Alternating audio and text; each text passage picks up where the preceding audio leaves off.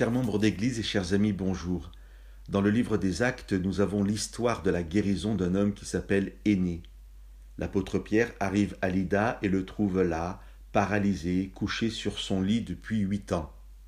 Vous pouvez lire ce récit des versets 32 à 35 du chapitre 9. Je lis au verset 34. Pierre dit à Aîné Jésus-Christ te guérit.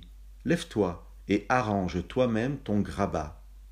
Ce qui me surprend, c'est que ce miracle n'est pas introduit, sinon par l'information sur cet homme paralysé.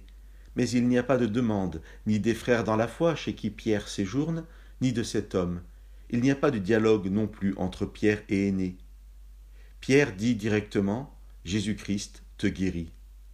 Je suis donc aussi étonné par l'actualisation de la présence du Christ, qui n'est plus sur la terre depuis plusieurs années.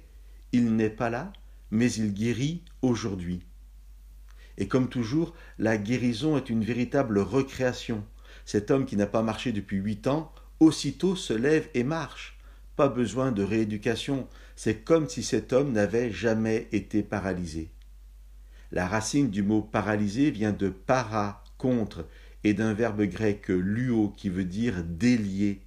Être paralysé, c'est être dans l'incapacité d'être délié de liens qui me retiennent, qui me paralysent.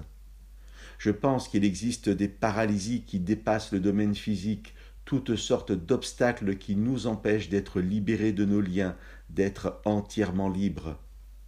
Car ces obstacles peuvent nous mettre en incapacité d'aimer, de pardonner, de vivre sans addiction.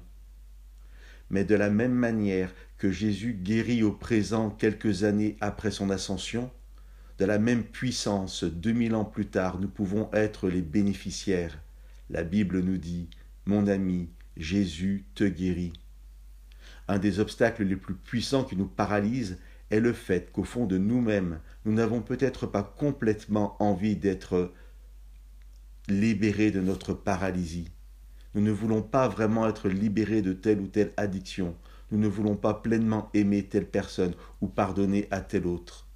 Et pourtant, toutes ces paralysies nous empêchent de nous lever et d'avancer entendons la parole de la Bible.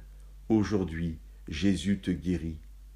Accueillons cette délivrance et marchons avec notre Seigneur.